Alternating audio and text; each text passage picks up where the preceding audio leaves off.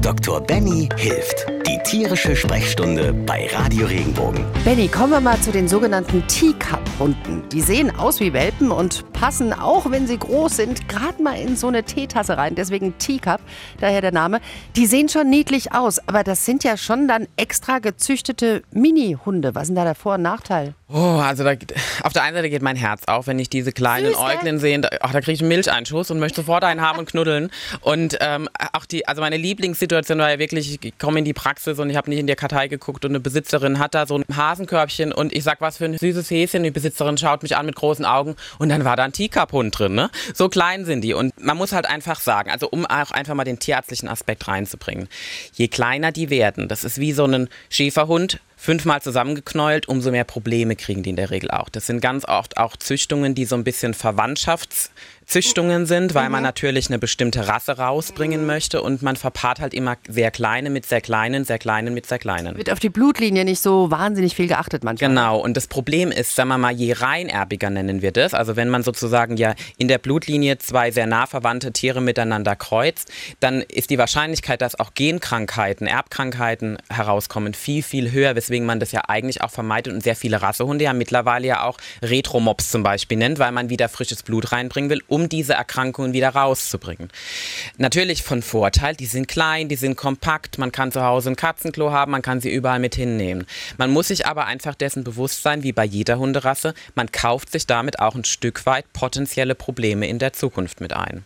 Ich war mal bei Leuten zum Essen eingeladen, die hatten einen Rehpinscher und der hatte schon zwei Stahlplatten in seinen Beinen, weil die gesagt haben, der Hund passt nicht auf und wenn du dem aufs Beinchen tritt, ist das sofort gebrochen. Das ist, die sind halt auch so klein, ne? Die, die, die setzt, also man muss ja mal wirklich sagen, wenn man so einen großen, dicken Hintern wie ich hat und man guckt nicht auf die Couch und man setzt sich auf den kleinen Hund drauf, dann ist mal schnell so ein Beinchen gebrochen. Das ist so, ne? Ja, und wenn man jetzt so einen Labrador hat und den, jetzt mal ganz ehrlich, wenn der Labrador mich da durch die Gegend schubst, da kriege ich ja eher ich ein gebrochenes Bein als der Hund.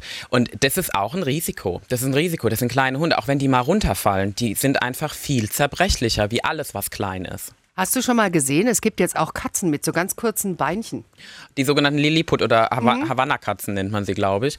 Ich kenne sie, ich habe zwei Katzen, Katzen davon in der Praxis schon gehabt. Ich bin nicht der Freund davon, weil was man damit ja auch wie beim Dackel einfach erwirkt ist, man drückt die Katze nach unten, man hat kleinere Beinchen, aber die gleiche Wirbelsäule und das Problem sind ganz oft Bandscheibenvorfälle und es ist nicht gesund für die Katze. Süß aussehen tun die schon, aber Katzen leben ja auch davon, dass sie springen können und so, ne? Das ist eine Grundeigenschaft. Katzen sind agil, die wollen Bewegung, die kraxeln den Baum hoch, die wetzen sich die Krallen ab.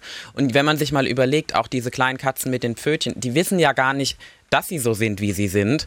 Und ähm, die können sich das ja nicht aussuchen. Also bin ich der Meinung, dass sowohl wir Tierärzte als auch wir Besitzer, wir müssen aktiv einfach ein Bewusstsein dafür schaffen, dass es auch ums Tier geht. Keine Qualzuchten. Genau. Wofür genau sind denn die so anfällig, die Teacup-Hunde, die Züchtung?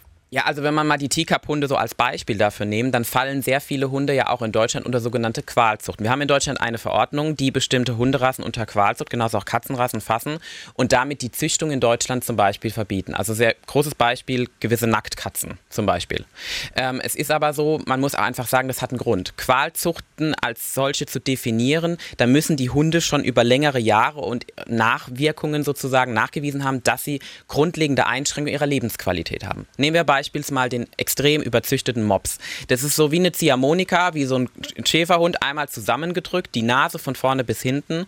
Der Hund hat praktisch den, die gleiche Ausstattung, aber in einem ganz kleineren Raum. Wir haben Nasenmuscheln, die sind zusammengedrückt und der Hund macht eigentlich nur noch die ganze Zeit. Und ich sage immer den Besitzern, nehmen Sie sich mal einen Strohhalm, atmen Sie nur durch den Mund und rennen Sie damit ähm, Heidelberg hoch, das Schloss und wieder runter. Und Sie werden sehen, Sie können das einfach nicht leisten. Das Problem ist, Besitzer sind sich über dieses Kurzköpfig-Syndrom überhaupt nicht, nicht bewusst. Und das gleiche ist bei Teacup-Hunden, die haben ganz oft so einen gedrungenen Kopf, dass die einen Wasserkopf haben vom Gehirn aus. Aber wenn ich jetzt mal ganz ehrlich, für Familien, die in der Wohnung leben und äh, vielleicht nicht so oft Gassi gehen können wollen, aber trotzdem, die, dass die Kinder mit Tieren aufwachsen, wäre das nicht doch eine Alternative? Es ist eine Alternative. Ich meine, wir lieben alle unsere diversen Rassen. Jede Rasse hat seine Eigenschaften. Wichtig ist aber auch, ich bin kein grundlegender Gegner. Natürlich sehe ich den tierärztlichen und den Tierwohlaspekt. Ich bin immer die, die, die, die Stimme, die man nicht hört vom Tier.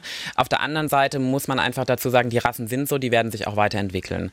Und jedem soll man sein Fasson lassen. Wichtig ist einfach, dass wir dem trotzdem gesetzliche Grenzen aufzeigen und dass wir auch einfach sagen, bis dahin und nicht weiter Und was mir ganz wichtig ist, jeder Tierbesitzer soll sich, bevor er sich eine Rasse kauft, ganz intensiv darüber erkundigen, was bringt der Hund mit, was kann er potenziell bekommen, welche Rasse ist für was sozusagen vorbestimmt, potenzielle Krankheiten zu entwickeln und erst dann sich für diese Rasse zu entscheiden und nicht zu einer einfach zu tendieren, weil sie süß aussieht. Wenn dir der Podcast gefallen hat, bewerte ihn bitte auf iTunes und schreib vielleicht einen Kommentar. Das hilft uns sichtbarer zu sein und den Podcast bekannter zu machen. Dankeschön.